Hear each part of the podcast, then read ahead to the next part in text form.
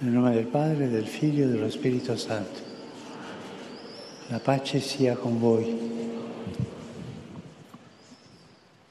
Lesung aus dem Evangelium nach Lukas.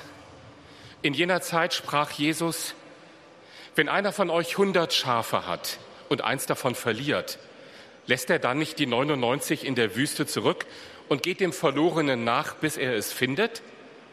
Und wenn er es gefunden hat, nimmt er es voll Freude auf seine Schultern.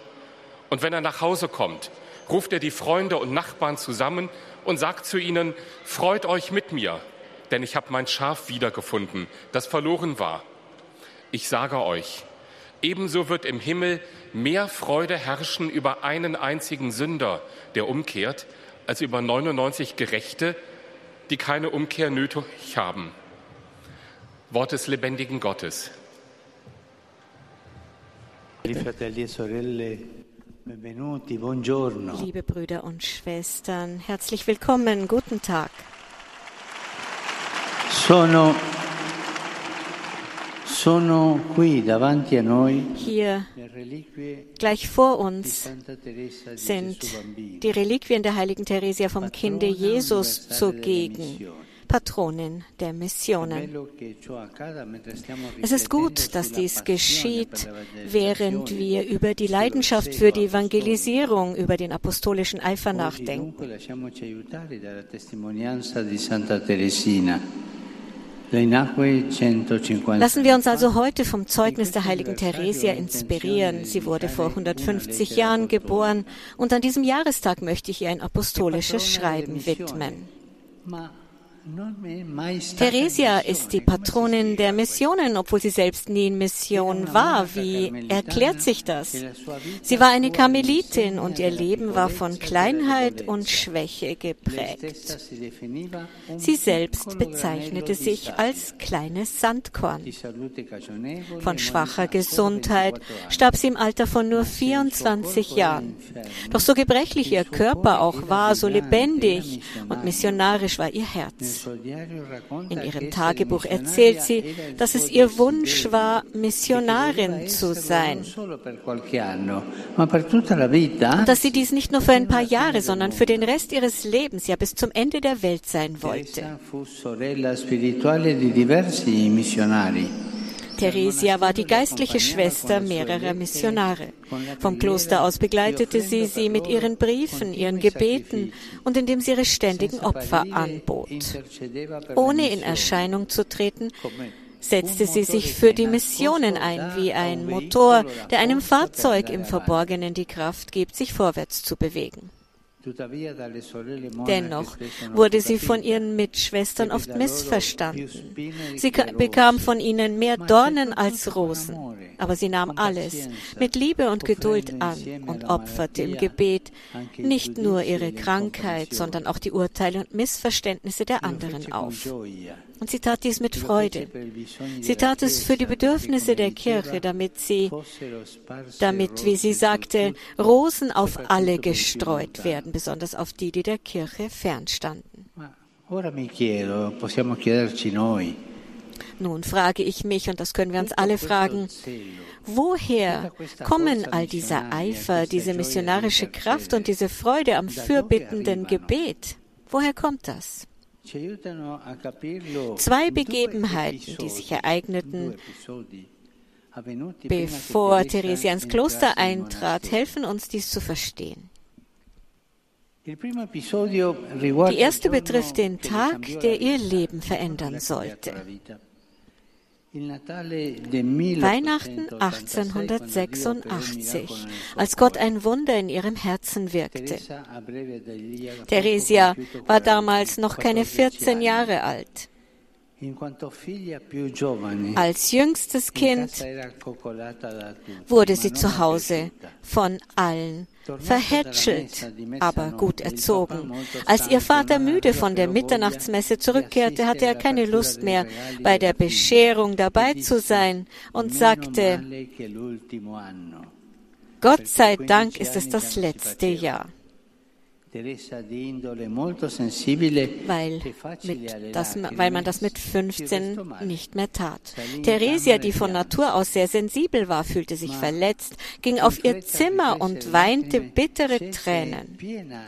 Doch die Traurigkeit war nicht von langer Dauer. Sie kam schnell wieder herunter und dann war sie es, die ihren Vater aufheiterte. Was war geschehen? In jener Nacht, in der sich Jesus aus Liebe schwach gemacht hatte, war sie im Geiste stark geworden. Ein wahres Wunder. In wenigen Augenblicken war sie aus dem Gefängnis ihres Egoismus und ihrer, ihres Selbstmitleids ausgebrochen. Sie begann zu spüren, dass die Liebe in ihr Herz einzog, mit dem Bedürfnis, sich selbst zu vergessen. Von da an wandte sie ihren Eifer den anderen zu, damit sie Gott finden konnten. Und statt für sich selbst Trost zu suchen, machte sie es sich zur Aufgabe, Jesus zu trösten und dafür zu sorgen, dass ihn die Seelen liebten. Denn wie die Kirchenlehrerin Theresia feststellte, Jesus ist krank vor Liebe und die Krankheit der Liebe kann nur durch die Liebe geheilt werden. Das war also jeden Tag ihr Ziel, die Liebe zu Jesus zu verbreiten, für die anderen Fürsprache zu halten, damit sie Jesus lieben. So schrieb sie, ich möchte Seelen retten und für sie mich selbst vergessen. Ich möchte sie auch nach meinem Tod retten. Mehrmals sagte sie, ich werde meinen Himmel damit verbringen, auf Erden Gutes zu tun. Und das ist alles passiert, nachdem dieser, dieses Weihnachten, als sie noch keine 14 Jahre alt war, ihr ganzes Leben verändert hat. Ihr Eifer, der dem Vorbild Jesu des guten Hirten folgte, galt vor allem den Sündern, den Fernstehenden. Dies wird in der zweiten Episode aus ihrem Leben deutlich. Theresia erfuhr von einem Verbrecher, der wegen grausamer Taten zum Tode verurteilt worden war, Enrico Pranzini. Man hatte ihn des brutalen Mordes an drei Menschen für schuldig befunden. Er sollte unter der Guillotine sterben wollte aber vom Trost des Glaubens nichts wissen. Theresia nahm sich sein Schicksal zu Herzen und tat alles, was sie konnte. Sie betete inbrünstig für seine Bekehrung, damit er, den sie voller geschwisterlichen Mitgefühls den armen Wicht Branzini nannte, ein bisschen Reue zeigen und der Barmherzigkeit Gottes Platz machen konnte, auf die Theresia blind vertraute. Dann kam der Tag der Hinrichtung. Und am nächsten Tag las Theresia in der Zeitung, dass sich Branzini, kurz bevor er seinen Kopf auf das Schafott legte, von einer plötzlichen Eingebung ergriffen auf einmal umdrehte, nach dem Kruzifix griff, das ihm der Priester reichte, und die heiligen Wunden Jesu dreimal küsste. Die Heilige kommentierte, da ging seine Seele hin, um das barmherzige Urteil dessen zu empfangen, der erklärt hat, dass im Himmel mehr Freude herrschen wird über einen einzigen Sünder, der Buße tut, als über 99 Gerechte, die keiner Buße bedürfen. Brüder und Schwestern, das ist die Kraft der Fürbitte die von der Nächstenliebe bewegt wird, der Motor der Mission. Die Missionare, deren Patronin Theresia ist, sind nämlich nicht nur diejenigen, die einen weiten Weg gehen, neue Sprachen lernen, gute Werke tun und gut verkünden können. Nein, Missionar ist jeder, der dort, wo er ist, als Werkzeug der Liebe Gottes lebt. E es ist jeder, der alles tut, damit Jesus durch sein Zeugnis, sein Gebet, seine Fürbitte vorbeikommt. E das ist der apostolische Eifer, der, das sollten wir uns immer vor Augen halten, niemals durch Proselytismus oder Zwang wirkt, sondern allein durch Anziehung. Der Glaube wird durch Anziehung geboren. Man wird nicht Christ, weil man von jemandem gezwungen wird, sondern weil man von der Liebe berührt wird. Die Kirche braucht angesichts von so vielen Mitteln, Methoden und Strukturen, die manchmal vom Wesentlichen ablenken, Herzen wie das Theresias, Herzen, die durch Liebe anziehen und uns Gott näher bringen. Bitten wir die Heilige, deren Reliquien wir heute hier haben, um die Gnade, unseren Egoismus zu überwinden und um die Leidenschaft dafür einzutreten, dass diese Anziehung in den Menschen immer größer wird und Jesus erkannt und geliebt wird. Danke. Liebe Brüder und Schwestern, in unserer Katechesenreihe über den apostolischen Eifer blicken wir diesmal auf die heilige Theresia vom Kinde Jesus. Und es ist eine schöne Fügung, dass ihre Reliquien heute hier zugegen sind. Sie wird als Patronin der Missionen verehrt, obwohl sie selber nie in der Mission war. Schon im Alter von knapp 14 Jahren begriff sie, dass sie ihren Egoismus und ihr Selbstmitleid überwinden musste um in ihrem Herzen Raum zu schaffen für die Liebe, die sich den anderen zuwendet. Mit dieser Gesinnung trat sie in den Karmel ein und führte ein kontemplatives Leben, das in ihr den geistlichen Eifer für das Heil der Seelen umso mehr entzündete. Sie wollte Jesus trösten, seine Liebe zu den Menschenseelen teilen und durch Gebet, Opfer und Leiden dazu beitragen, dass er auch von denen geliebt wurde, die bisher noch nicht zu ihm gefunden hatten. Alle ihre Schwierigkeiten opferte sie im fürbittenden Gebet für die Missionare, aber auch für die Bekehrung der Sünder auf. Theresia von Lisieux zeigt uns durch ihr Beispiel, dass die Liebe der Motor der Mission ist und dass jeder dort, wo er liebt, zu einem Werkzeug der Liebe Gottes werden kann, die alle an sich ziehen will. Un cordiale benvenuto ai pellegrini di lingua tedesca. Santa Teresa di Lisieux ci invita a seguire il Signore nella piccola via, animando ogni nostro gesto con la carità. La Santissima Eucaristia, il sacramento della carità, sia il nostro nutrimento celeste in questo cammino. Ein herzliches Willkommen den Pilgern deutscher Sprache. Die heilige Theresia von Lisieux lädt uns dazu ein, dem Herrn auf dem kleinen Weg nachzufolgen – indem wir uns in all unserem Tun von der Nächstenliebe leiten lassen. Die heilige Eucharistie, Sakrament der Liebe, möge uns auf diesem Weg himmlische Speise sein.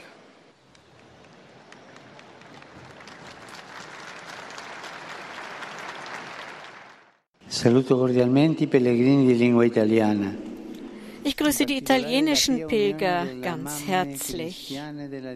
Besonders die fromme Vereinigung der christlichen Mütter der Diözese Iași in Rumänien, die Ordensleute des Missionsinstituts Consolata und die Consolata Missionsschwestern, die ihre jeweiligen Generalkapitel feiern. Liebe Brüder und Schwestern, ich ermutige euch stets mit Freude auf den Wegen des Herrn zu wandeln.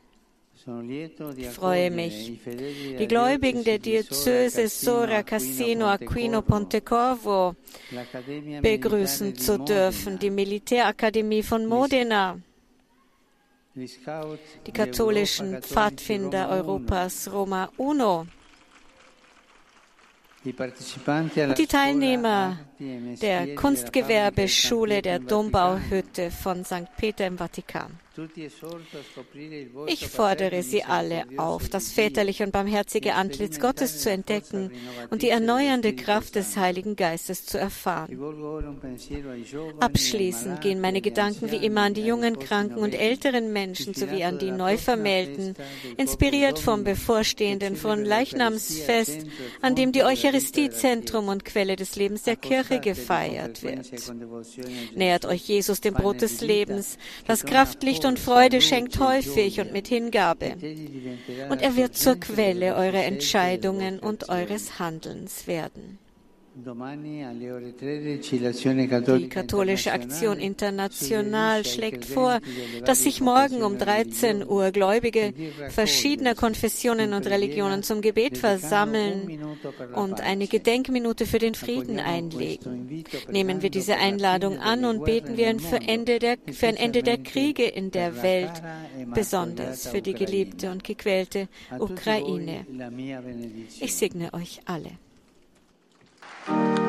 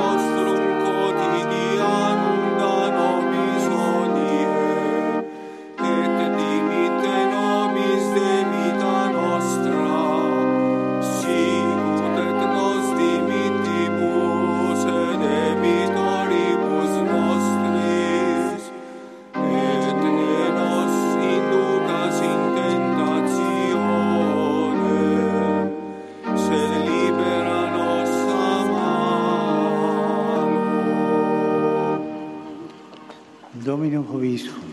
Et cum spiritu tuo. Sin nomen Domini benedictum. Ex hoc nunc et usque in saeculum. Aiutorium nostrum in nomine Domini.